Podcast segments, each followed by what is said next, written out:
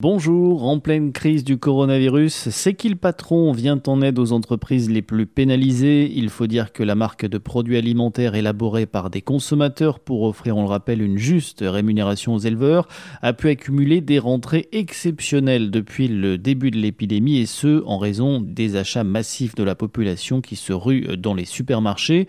Le coronavirus a eu un effet phénoménal sur les ventes de la marque, précise Nicolas Chaban, créateur de C'est patron, dans le détail plus 380% pour les pâtes, plus 70% pour les œufs, plus 40% pour le lait. En un seul mois, les gains supplémentaires dépassent les 100 000 euros pour ces kills patrons. Mais les sociétaires de la marque ont décidé de ne pas se faire de l'argent supplémentaire sur le dos de la crise. Ils ont donc choisi de créer un fonds pour venir en aide aux indépendants et aux petits commerçants pour qu'ils puissent survivre dans cette période très difficile.